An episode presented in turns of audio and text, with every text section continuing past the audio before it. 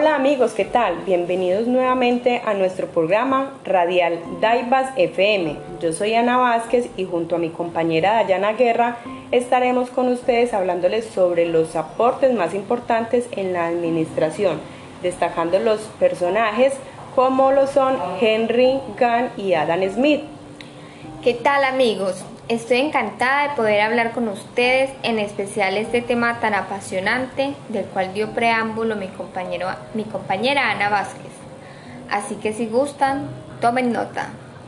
Ahora bien, ¿quién fue Adam Smith? Adam Smith nació el 5 de junio de 1723 en Kirkcaldy, Escocia, Reino de Gran Bretaña.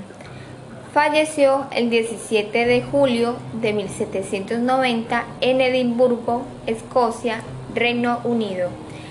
Es considerado el padre de la economía moderna por ser el primero en dar a la economía carácter científico y separarla del resto de las ciencias.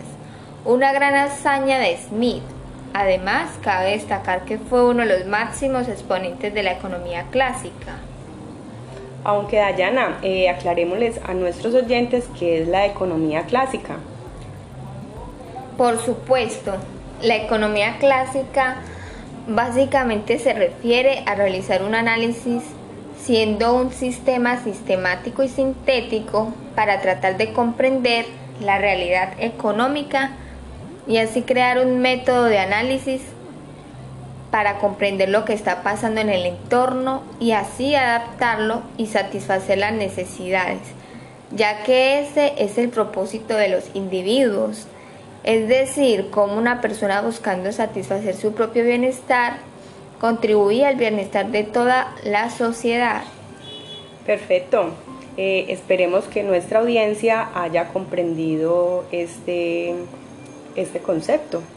Hoy hablaremos de los aportes de Adam Smith a la teoría del valor del trabajo, de los cuales fueron numerosos. Generalizaremos en el principio de la división del trabajo para potenciar la producción que un mismo grupo de trabajadores realiza y veremos cómo este sistema se aplica en la actualidad, la, la, especialización del trabajo y la riqueza que se deriva de la extensión del mercado.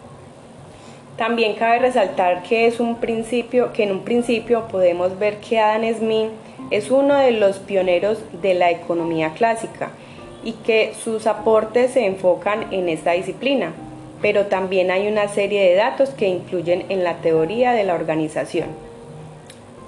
Exactamente, Ana. Propuesta en la que Smith considera el trabajo como la pieza esencial para cuantificar el valor con variaciones crecientes y decrecientes, a pesar de que el trabajo se conservaría siempre como un aporte constante. También se destaca este análisis que es el valor determinado bien o servicio está dado por la cantidad de trabajo incorporado. La división del trabajo es una importante fuente de crecimiento y desarrollo para un país la cual es posible debido a aumentar la habilidad del trabajador que se dedica a tareas específicas. Así es, esto es supremamente importante para todos los involucrados en el tema de administración, para los estudiantes y profesionales tener claridad sobre este gran aporte que ha facilitado el trabajo. Bueno, y dando continuidad a nuestro tema del día, el siguiente personaje es Henry Gunn. Fue un ingeniero mecánico estadounidense, conocido por el desarrollo del diagrama de Gunn en la década de 1910. Les menciono los siguientes aportes principales de Gunn a la teoría de la administración. El sistema de salarios. Este denominado por un sistema de salarios, plan de tarea y bonificación o sistema de salarios de Gunn cuya bonificación o premio depende de una producción predeterminada que el trabajador debe alcanzar.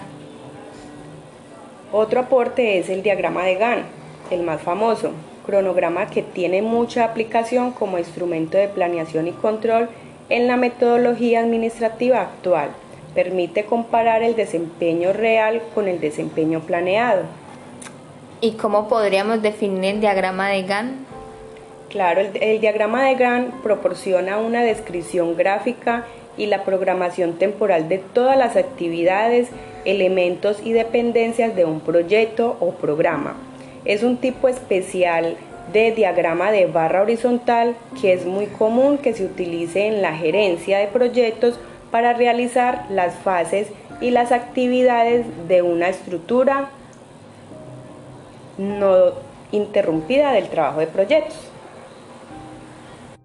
También está política de instrucción y entrenamiento, lo que quiere decir es que la administración tiene gran responsabilidad en la educación y el entrenamiento de los obreros para que se especialicen más, adquieran mejores ámbitos de trabajo, pierdan menos tiempo y así sean más idóneos y responsables en sus labores. La otra sería responsabilidad industrial. La actividad fundamental del sistema empresarial es el servicio y enfatiza más en este en las ganancias.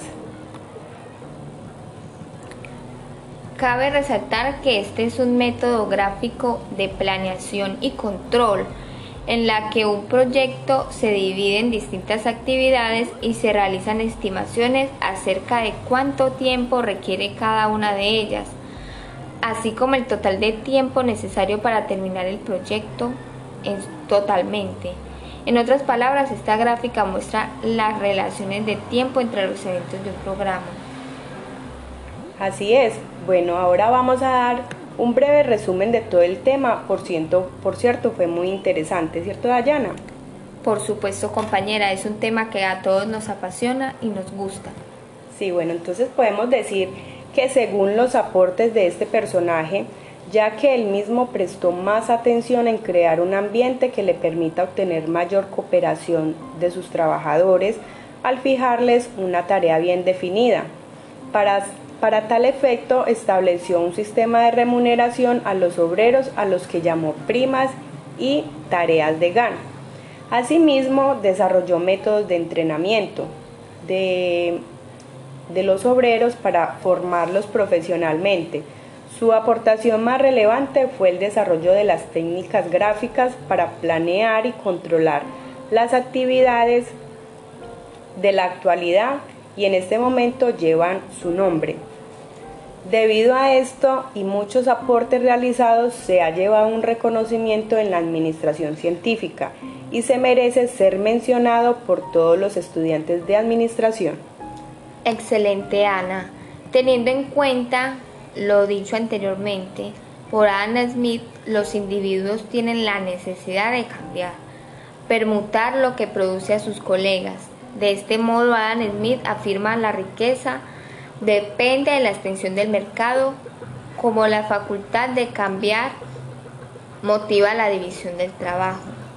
La amplitud de esta división se halla limitada por la extensión de aquella facultad o dicho en otras palabras por la extensión del mercado, cuando éste es muy pequeño.